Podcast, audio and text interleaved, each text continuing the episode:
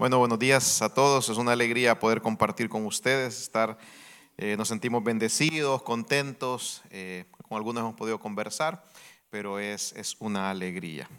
Bien, familias que van por más es lo que hemos estado desde ayer conversando y, y eso es lo que vamos a seguir meditando en esta mañana. Vamos a probar aquí primero estamos hablando de familias, yo busqué esta, esta foto que tiene un papá, una mamá, una niña mayor, un niño de en medio y una niña más pequeñita ya, que representaba, no somos nosotros, pero así está compuesta mi familia.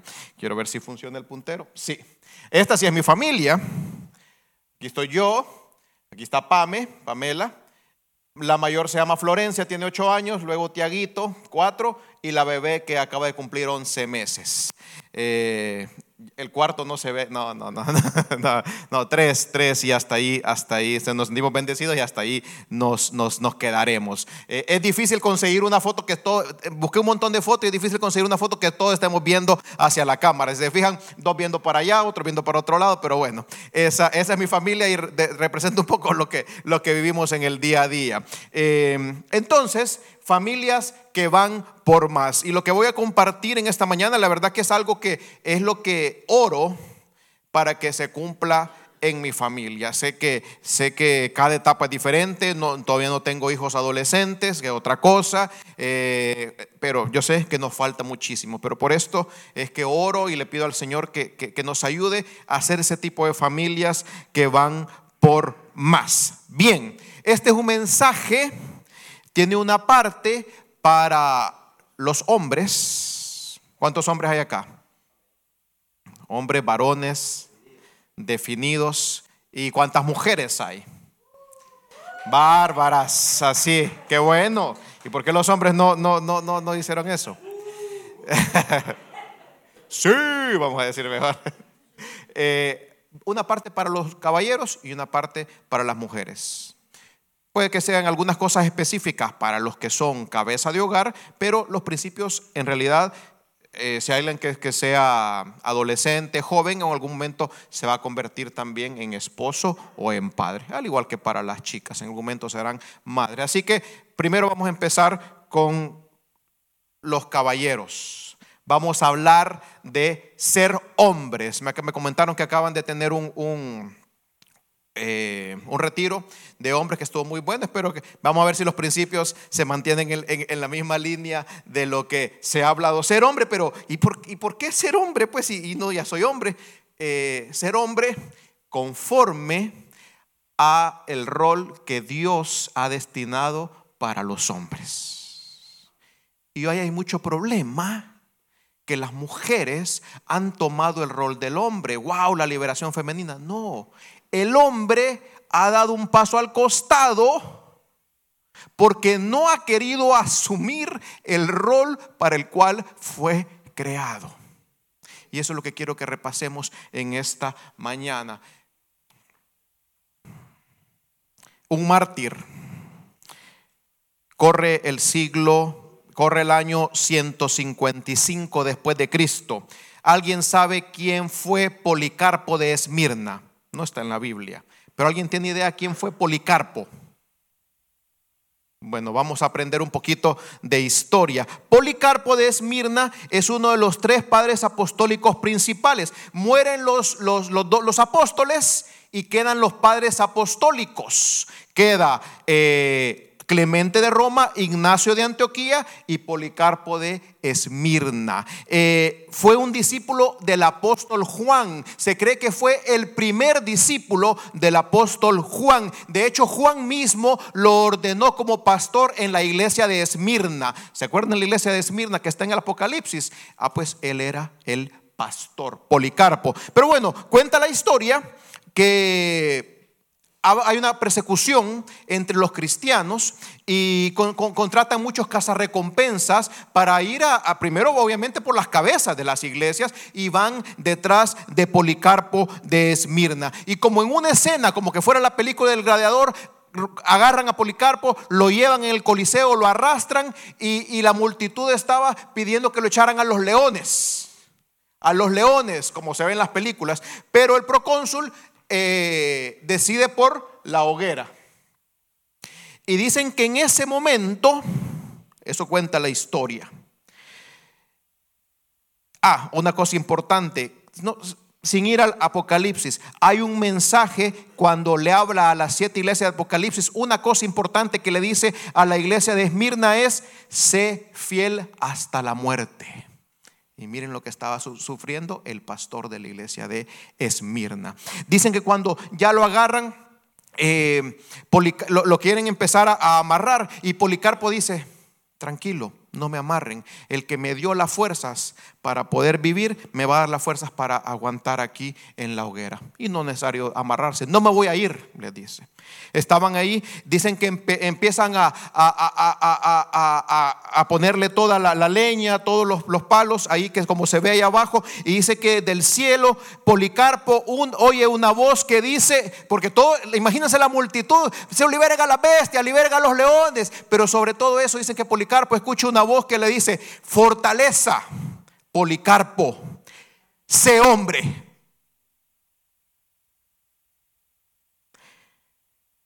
Cuando le dice el procónsul antes, negá a Jesús, negá a Jesús por el genio del César, jurá en contra de él, Policarpo contesta. 86 años le he servido y no me ha hecho mal. ¿Cómo entonces puedo blasfemar a mi rey que me salvó? Dicen que encienden el fuego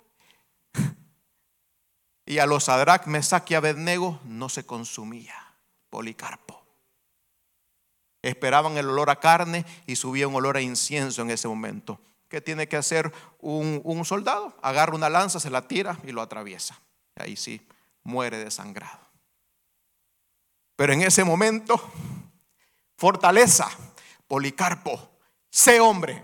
Y de eso es lo que vamos a hablar en esta mañana, principalmente a los varones, pero las mujeres también es importante que escuchen esta parte que va dedicada especialmente a los hombres. ¿Qué es esto de, ser hombre entonces? Eh, uno de los rasgos de la masculinidad es el amor duro o el amor fuerte, para los que hablan inglés el tough love, de eso estoy hablando. No es cualquier tipo de amor. Eh, cuando hablamos de dureza vienen diferentes formas, tamaños, desde la dureza física hasta la dureza mental. Ahora vamos a hablar en una modalidad extraña que es el amor duro. Y es mucho más difícil eh, que lograr que la dureza física y mucho más importante. Esto distingue, este tipo de amor distingue a los hombres de los niños. Y un tipo duro no es aquel que puede dejarle morado un ojo a otra persona o hacerle una llave, como decía el pastor. Un tipo duro es alguien que está dispuesto a ser clavado en una cruz por otro a quien ama. Eso es el amor duro. Y a eso se refiere, a ese tipo de amor duro se refiere el apóstol Pablo en Efesios cuando le dice, esposos amen a sus esposas, así como Cristo amó a la iglesia y se entregó por ella. Ese es amor duro. Yo lo puse en mis votos. Cuando nos casó el pastor, le, dije a Pami, y me comprometo a amarte así como Cristo amó a la iglesia y se entregó por ella. Han habido veces que me he arrepentido de haberlo puesto, porque es amor duro, se escucha bien bonito, bien poético, pero es amor duro y no es fácil. De eso vamos a hablar. Eh, cuando escuchamos la frase de un tipo rudo, quizás nos imaginamos a Chuck Norris, es muy famoso. Eh, o si no, a, Dwayne Johnson, a La Roca. Esos son tipos duros. ¿O quién más? Oliver Kahn, un portero de los finales de los 90, principios de los 2000, era durísimo también para los que les gusta el fútbol. John Wick, los que han visto la película de John Wick, saben que no se puede meter con el perro de John Wick, ¿verdad? Eh, Liam Neeson, cualquier película de Liam Neeson es un tipo durísimo. Eh, Braveheart, que hablar de Mel Gibson en esta película. Todos estos son ejemplos de tipos duros, de tipos fuertes. Pero, pero, ninguno de ellos llevó una cruz al Golgota ni se dejó incrustar con ella unos clavos de 18 centímetros. Y a veces lo decimos un poco a la ligera. Si alguien quiere ser mi discípulo, que se niegue a sí mismo, eh, lleve su cruz cada día y me siga. Lo decimos un poco a la ligera, pero saben que esa cruz romana pesaba 300 libras. Y aunque algunos dicen que solo llevaba la barra transversal, la llevaba, no era, una, no era así lijadita y todo eso, era una, un pedazo de madera eh, con, con astillas y todo sobre la espalda lacerada y carne viva del Señor Jesús. No es tan sencillo decir, lleva tu cruz, literalmente hablando. Y se estima que eh, la carrió no menos de 600 metros por la vía dolorosa el Señor Jesús. Eso es amor duro. Eh, amor duro, ¿qué significa?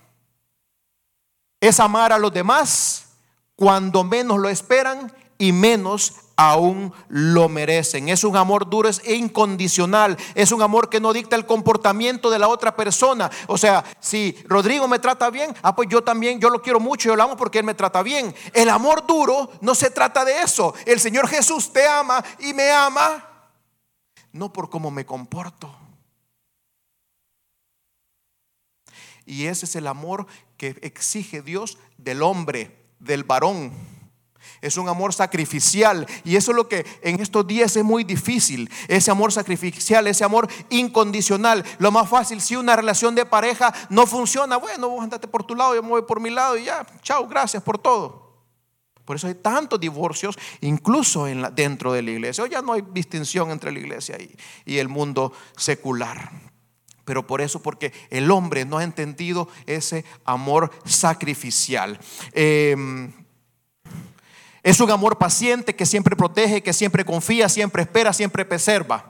Persevera, es un amor que incluso ama a sus enemigos. Es un amor que está dispuesto a ser clavado en una cruz por el pecado de otra persona. Y ese es el ejemplo que tenemos en el Señor. En cuanto al matrimonio y la familia, hay un problema para los hombres de poder llevar a cabo este amor duro, de ejercerlo. ¿Cuál es el problema? Nuestro egoísmo. ¿Por qué? Porque yo quiero que primero se satisfaga mi necesidad antes de satisfacer la necesidad de mi pareja. Podemos ser egoístas y estar casados, pero no podemos ser egoístas y estar felizmente casados. ¿Se entiende la diferencia? El propósito principal del, del matrimonio no es la felicidad es la santidad. Es uno de los medios que Dios utiliza para que venzamos ese egoísmo y nos parezcamos más a Él. Para los que, no están, para los que están casados saben que es eh, compartir una cama. Si uno duerme de una forma, otro duerme de otra. Saben lo que es compartir un baño uno deje la tapa levantada, uno deje el lavamanos. ¿Saben lo que es compartir un closet también, un armario donde guardar la ropa? Eh, cuando recién casados con Pamela, compartíamos 50% ella, 50% yo. Ahorita con suerte tengo el 10% de mi armario con mi ropa. Los casados saben que es tener un vehículo, se sabe cuando es un carro de un auto de, un casado. Cuando es un auto de soltero y cuando es un auto de casado. Eh, la mujer por lo general deja un montón de cosas, bolsas, basura y todo eso, y después anda el esposo ahí guanta, limpiando todo eso. Son cosas que se comparten. Somos diferentes y eso es lo hermoso. No somos iguales. Hombres tienen sus virtudes y sus defectos, mujeres tienen sus virtudes y sus defectos y el Señor nos ha puesto en pareja para que aprendamos el uno del otro. Entonces, y también con los hijos, se aprende a vencer ese egoísmo. En conclusión, esto del amor duro si me enfoco en mí, pierdo el foco de todo lo demás. Pero si me enfoco en Cristo, todo lo demás entra en perfecto foco. Así que fijemos, gloria a Dios, nuestros ojos en Cristo. Esto es amor duro. Ahora, ¿qué más? Como hombres, verdadera valentía o verdaderas agallas, real guts. El hombre muchas veces hace muchas cosas difíciles, que, eh, escalan el Everest, dominan eh, bestias. Eh, aún, ahora hay muchos hay videos en, los medios, en, las redes sociales, que un hombre sale, que viene un, un, cocodrilo y se tira y lo ataca. O sea, ahora son como de chiste, pero son cosas que han pasado en la realidad. O un oso que está atacando a la familia y sale un hombre a asustarlo. Son hazañas que se hacen, pero no estoy hablando de tener verdaderas agallas para esas hazañas. Estoy hablando de tener verdaderas agallas para poder someter la naturaleza del pecado que está en nosotros. Someter la naturaleza allá afuera es más fácil que someter nuestra naturaleza pecaminosa. El mismo rey Salomón decía, mejor es el que tarde en airarse que el fuerte y que el señorea de su espíritu que el que toma una ciudad. Él sabía lo que es difícil poder enseñar, enseñorearse sobre su naturaleza pecaminosa. Entonces ser hombre comienza con someter la naturaleza del pecado. Comienza con llevar cautivo todo pensamiento para que se someta a Cristo. Comienza con hacer un pacto con nuestros ojos, como decía Job. Tomar nuestra cruz cada día y negarnos a nosotros mismos. Disciplinar nuestros cuerpos y crucificar los deseos de la carne. Eso es tener verdadera valentía como hombres. Necesitamos bloquear esa naturaleza del pecado, cortando todas las líneas del suministro.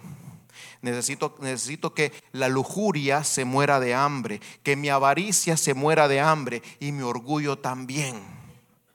Es la única manera de ganar eh, la guerra contra la naturaleza del pecado. Si no lo domino, ellos me van a dominar a mí. Y no, fíjense que Jeremías cuando le dijo... Eh, cuando el Señor lo llama, le dice, mira, soy joven, soy niño, soy paralítico, los que estuvieron anoche, soy paralítico, le dijo Jeremías. Y le dijo el Señor, no digas soy un niño, porque a todo lo que te envíe irás tú y dirás todo lo que te mande. No depende de lo que son, depende de lo que es el Señor. Y varones, verdadera valentía. ¿Cómo soportó la cruz? El Señor, él tenía verdaderas agallas. Es que no era, era un tipo duro. Si aparte físicamente era un carpintero, tenía fuerza para poder levantar esa cruz, para poder trabajar la madera. Y aparte también eh, fuerza mental también el Señor, aparte de, del Espíritu Santo eh, y de toda su comunión que tenía con el Padre. ¿Cómo soportó la cruz? Con verdaderas agallas mezcladas con gracia asombrosa. Jesús aguantó el dolor de la cruz fijando sus ojos en nosotros, en ustedes. Estaba pensando el Señor cuando estaba aguantando el dolor en la cruz. Por eso la manera en que nos mantenemos fuertes ante el dolor y el sufrimiento y las pruebas, de nuevo, fijando nuestros ojos en Él. Es fácil, les pregunto, llevamos dos cosas. ¿Es fácil ser hombre a la manera que Dios nos ha mandado ser? No. Por eso se requieren verdaderas agallas. Una visión clara. Como varones tenemos que tener una visión clara. Jesús, cuando cambia su oficio de carpintero y empieza su ministerio, ¿cómo lo empieza? Con 40 días de ayuno y oración. ¿Para qué? Para clarificar su visión y lo que tenía que hacer. Luego de eso llega en la sinagoga y abre Lucas 4, el Espíritu de Dios está sobre mí por cuanto me ha ungido para liberar a los oprimidos de corazón, para darle vista a los ciegos. Jesús la tenía clara, una visión clara. Por eso cuando los, la, barca se estaba hundiendo y iban los discípulos, el Señor solo dijo, calla, enmudece. Por eso pudo sanar enfermos, por eso pudo liberar endemoniados. ¿Por qué? Porque tenía claro qué es lo que tenía que hacer. No podemos ser hombres como Dios quiere sin una visión clara.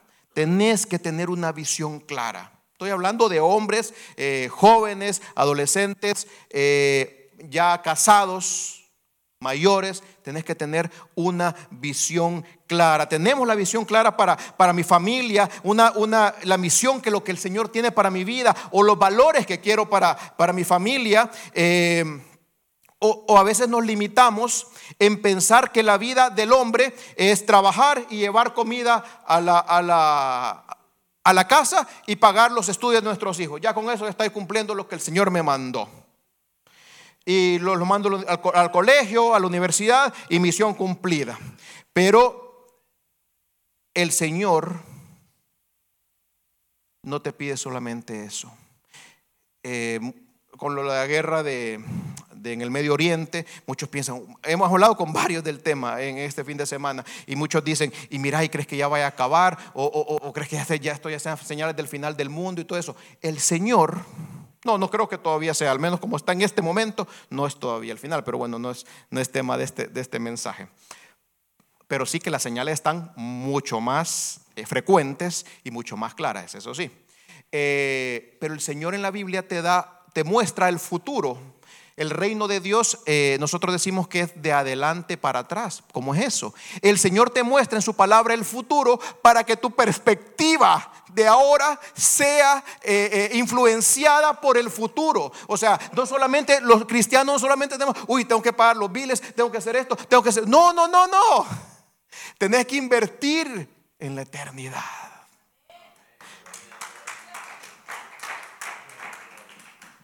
Y no estoy hablando que, de mediocridad. Ay, bueno, ya nos vamos a morir, ya viene el Señor. No estoy hablando de mediocridad. Mis hijos, ay, que vayan los, los hipotes, los, bichos, como le llamen acá. No, los patojos, ya voy a decir eh, los chinos y hay colombianos, bueno, voy a decir casi todo uno de la forma. No hablo de mediocridad. No, mientras estemos acá, hagamos todas las cosas como para la gloria de Dios. Yo soy muy exigente. Yo soy muy exigente conmigo mismo. Mis hijos a veces sufren también mi exigencia. Eh, Florencia, la mayor que les enseñé, tiene ocho años. En los estudios eh, va muy bien, gracias a Dios, se esfuerza y todo. En fútbol, la tengo en fútbol. Eh, es la número siete del equipo. Y, y, va y la estoy apoyando y todo. Y siempre le pido que se esfuerce, que vaya por más y que vaya mejorando. O sea, no estoy hablando de ser mediocre. Estoy hablando de tener verdaderas prioridades. Uno de los días más felices de mi vida fue el 27 de enero de este año. Que Florencia, después de que en la noche que leímos un capítulo un capítulo del libro, El cielo para los niños, me dijo papá, y yo puedo aceptar al Señor. Esas son las cosas por las cuales deberíamos de trabajar. Y sí, que se formen, que tengan un buen trabajo los, nuestros hijos y todo eso. Pero nuestra visión no debe ser nublada por estas cosas temporales, sino que siempre pensando en la eternidad. Y hace un par de meses la bauticé también.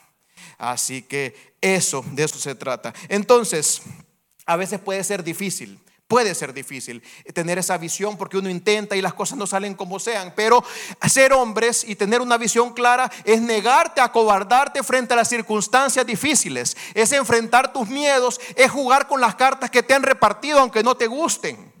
Uy, me tocó este juego, no, no puedo hacer nada, me voy. No, jugar con esas cartas que tenés permanecer firmes en la fe, pórtense varonilmente, le dice Pablo en la carta a los Corintios. Y portarse varonilmente significa que no te rindes, es el máximo ejemplo de perseverancia. Visión clara. Tomemos el tiempo para definir eso. Orá con tu pareja. ¿Qué es, lo que, qué es lo, la visión que querés para tu familia? Plasma la visión y definí qué valores querés para tus hijos y para tu familia o vos con tu vida. Entonces, para los varones, amor fuerte, verdaderas agallas y visión clara. ¿Fácil? No, pero por eso ha pedido el Señor que seamos hombres. Ah, soy la cabeza de la familia, soy la cabeza del hogar, la mujer me tiene que hacer caso. Sí, papá, pero tenés que hacer esto también. No es solo el beneficio, es esto. Bien, y puede ser difícil, pero el Señor te está diciendo como Policarpo, fortaleza, sé hombre. Escucho más a las mujeres que a los hombres decir amén. Una mujer que trascendió. Fíjense que estuve dos semanas en Chile por motivo de trabajo, sentí demasiado largo el viaje, me costó muchísimo eh, desprenderme tanto tiempo de mi familia. Eh, y mientras estaba allá, eh, le estaba preguntando al Señor que me confirmara el mensaje para, para esta mañana. Y fuimos a un viñedo, allá hay una cultura vinícola increíble en Chile, hay viñedos por todos lados y todo, y fuimos a visitar un viñedo que se llamaba Cousiño Macul. Y esta persona, esta mujer, se, llama, se llamaba Isidora Goyenechea, una legendaria empresaria del siglo XIX. Estamos hablando de 1800, murió en el 1897. Era dueña de minas de carbón, dueña de minas de plata. Eh, a finales del siglo XIX dice el New York Times que era eh, la, la mayor fortuna del mundo la que tenía esta mujer. No se habla mucho de, este, esta mujer, de las mujeres en general. Entonces cuando vi la, historia de vida de ella y cuando me dijo el Señor, tenés que hablar de las mujeres que trascienden. Ella trascendió como el mundo considera que es exitosa. Tuvo por cartas, se escribía con Thomas Alba Edison. Entonces a través de, y, lo conoció y a través de ella llegó la energía eléctrica, el, foco a Chile. O sea, esta mujer hizo muchísimas cosas importantes para el desarrollo de Chile. Pero aquí fue cuando el Señor me confirmó de que debía hablar de mujeres que trascienden, pero no como el mundo lo dice, sino como su palabra lo dice. Y por eso venimos a hablar de una mujer, se la voy a describir y ustedes me dicen, tal, vez le pegamos quién es. Estaba casada eh, con un varón que tenía otra esposa. O sea, no era la única. Ah, por cierto, cuando habla de poligamia la Biblia no quiere decir que Dios estaba de acuerdo con eso. La Biblia eh, hay ciertas partes que son narrativas y simplemente describen la realidad de lo que estaba viviendo y no es que decir que Dios estaba de acuerdo que eso sucediera. Eso había que aclararlo. Entonces, tenía un esposo que también tenía otra esposa la otra esposa le había dado hijos y ella no le había podido dar hijos al esposo. Y lloraba y se amargaba profundamente porque no le podía dar hijos. Y la otra, ¿qué creen que hacía? Se lo echaba en cara. Se lo echaba en cara. Y dice que todos los años iban a ofrecer sacrificios al Señor y todos los años el mismo berrinche de parte de ella. Porque dice que eh, el esposo le repartía las porciones después de ofrecer el sacrificio y a ella le ofrecía una parte especial porque dice la Biblia que la amaba. Ya más o menos identifican quién era. ¿Quién? Ana, vamos que Isha está funcionando entonces.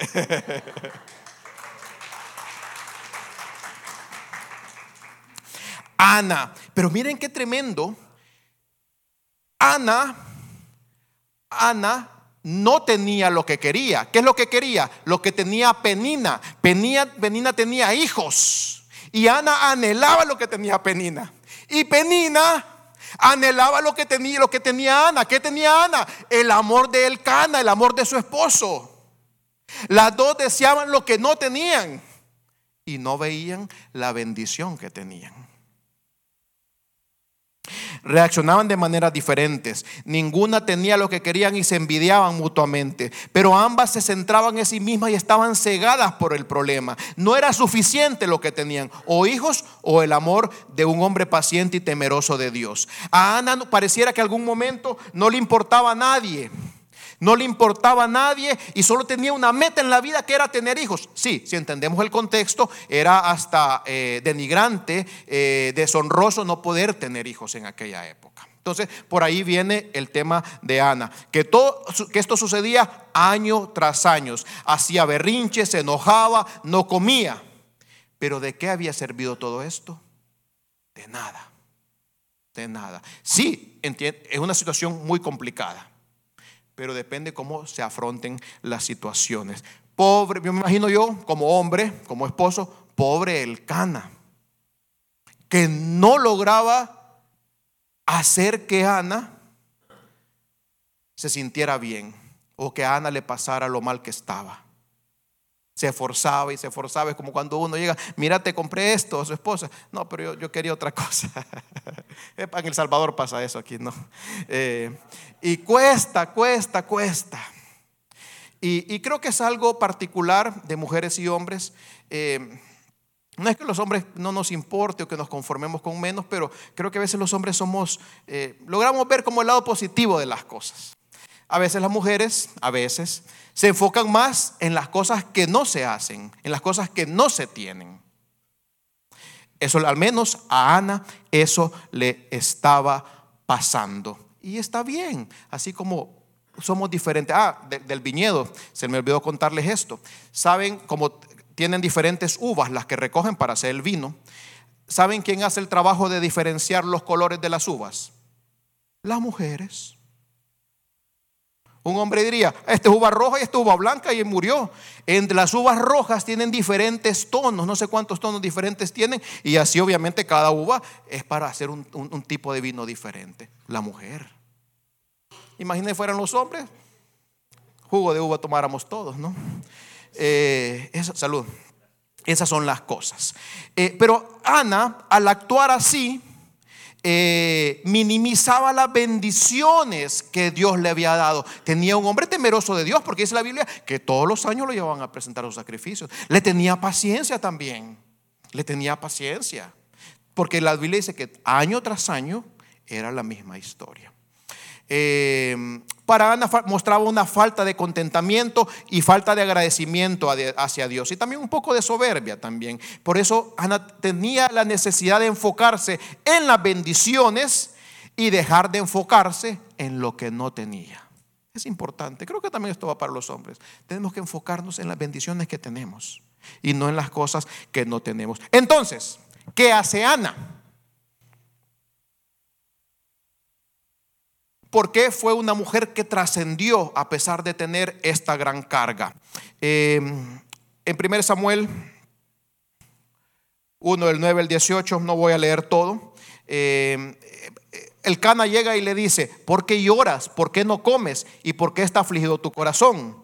¿No te soy yo mejor que diez hijos? Aquí también el Cana se sintió demasiado también importante, ¿verdad? Eh, pero Ana, versículo 9, y se levantó Ana después que hubo comido y bebido en Silo, y mientras el sacerdote Elí estaba sentado en una silla junto al pilar del templo de Jehová, ella con amargura de alma oró a Jehová y lloró abundantemente e hizo voto diciendo, Jehová de los ejércitos, si te dignares mirar a la aflicción de tu sierva y te acordares de mí y no te olvidares de tu sierva, sino que dieres a tu sierva un hijo varón, yo lo dedicaré a Jehová todos los días de su vida y no pasará navaja sobre su cabeza.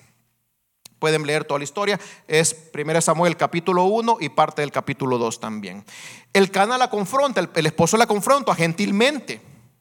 Le dice, mira, que seguir llorando. Y Ana, fíjense que muchos comentaristas, estudiosos de la Biblia, saben que resalta que Ana gentilmente se pone de pie, le hace caso, dejó el berrinche en el momento y se fue a comer, dejando toda su aflicción que tenía en ese momento. Eh, y año tras año lo mismo, pero Ana en ese momento hizo algo diferente. Se levantó y fue a comer. Entonces, eh, lloró e hizo un trato con el Señor. Por fin Ana comprendió que no se trataba de, de hacer un berrinche. No se trataba de llorar, no se trataba de decir, aquí estoy, mírenme, aquí está mi desgracia, no salgo de esto. Se trataba de derramar su alma delante del Señor.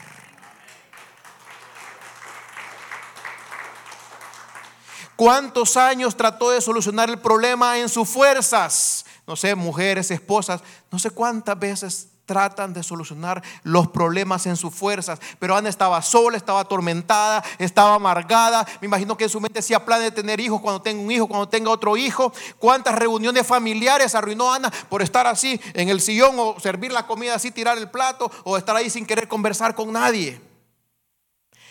Ana por fin hace lo correcto. Ana me imagino que había orado muchísimas veces, pero por primera vez aceptó su incapacidad de cambiar las cosas.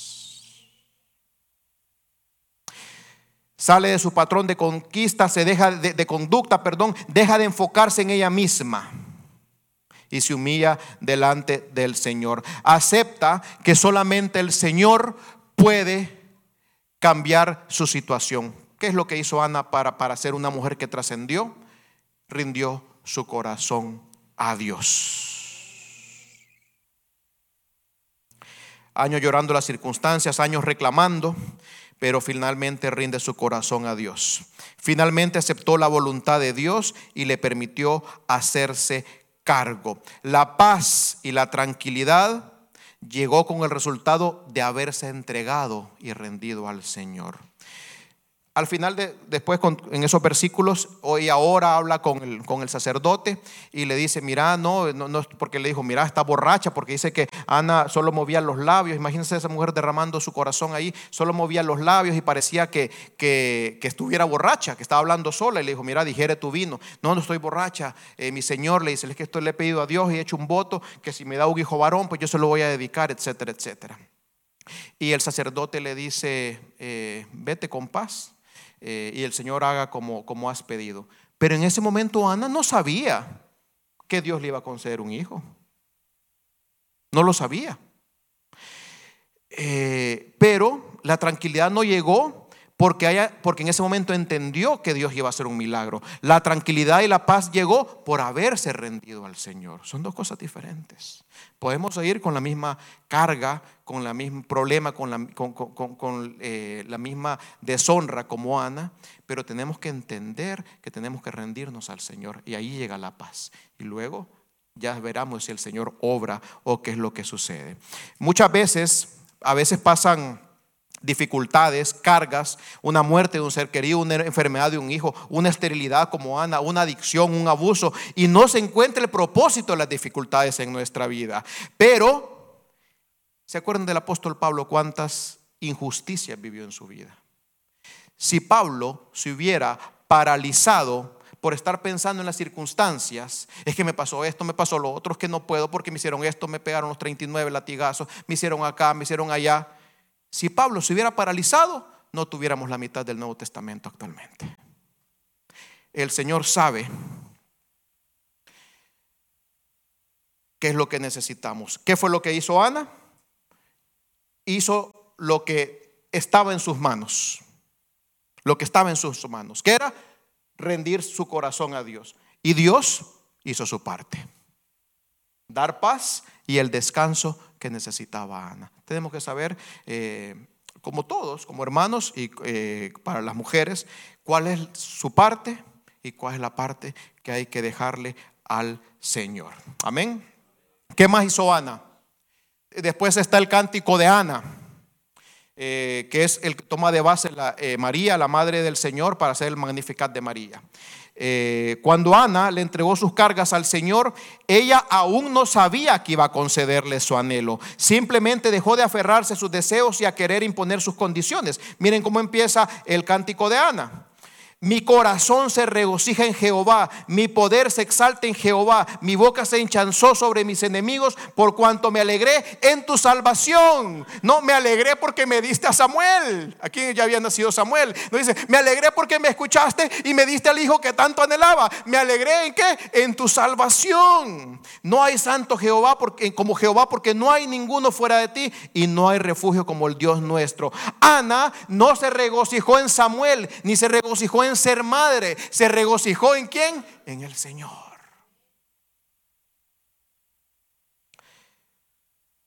Simplemente dejó de aferrarse a sus deseos y a querer imponer sus condiciones. Hasta que aceptamos su voluntad es que podemos tener paz y gozo. Aleluya.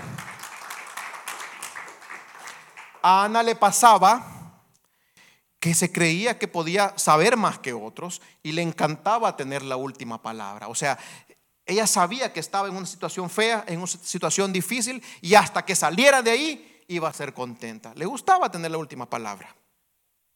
Pero, eh, ¿qué, fue, ¿qué es lo que sucede? Y así nos puede pasar a veces, que nos encanta tener la última palabra, pero finalmente ella confió que el que sabe mucho más es el Señor y que es, em, pero a veces hay cosas que no tienen sentido, como le decía. Porque qué tiene de bueno ser la burla del pueblo porque era estéril? ¿Qué tiene de bueno eh, que Penina la estuviera molestando siempre y siempre? ¿Qué tiene de bueno eso? Esa prueba, ¿por qué? Hay dos cosas importantes que hizo Ana. Uno, saber que Dios es bueno y que tiene un plan y que nunca la iba a desamparar. Y eso creo que aplica para todos. ¿Y qué otra cosa, qué otra cosa hizo Ana? Estuvo consciente de sus limitaciones. No podemos conocer como hombres o como mujeres todos los planes de Dios. No podemos saber el futuro. No podemos cambiar sus designios. Qué diferente hubiera sido si Ana hubiera sabido que al finalmente hubiera sido mamá, si hubiera ahorrado muchas cosas. Pero también cómo hubiera cambiado todo si desde el principio se hubiese refugiado en Dios, aún sin saber lo que iba a pasar. Entonces llegó, llegó un momento que reconoció que no conocía el futuro, reconoció sus limitaciones y se alegró en la salvación del Señor. Y puede que el Señor no cumple exactamente tu anhelo, porque a veces entre los anhelos, sueños, deseos, se mete un poquito de la carne, un poquito o mucho. Puede, ser que el Señor no cumpla, mujer, tu anhelo, tu deseo, tal cual como lo tenés, pero ¿qué tenés que hacer? Deja que el Señor pelee tus batallas mientras tu alma se regocija en el Señor.